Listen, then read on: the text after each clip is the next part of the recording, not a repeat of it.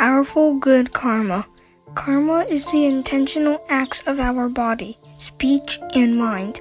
We create karma every and each moment, leaving traces behind. The invisible and untouchable karmic seeds are hidden and potential forces which will function when outside conditions are favorable. This is just like the quiet growth of a seed. From the surface, no changes can be detected.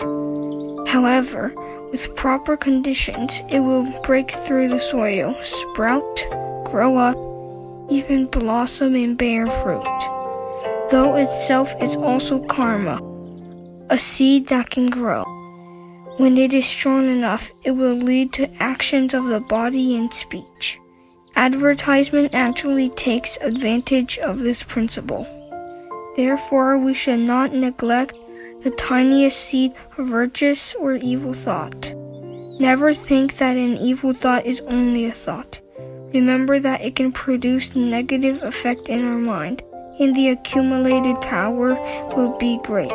On the opposite, we must cultivate the seed of virtuous thought. Moreover, we need to encourage ourselves to put the virtuous thought into bodily and verbal acts to create powerful good karma.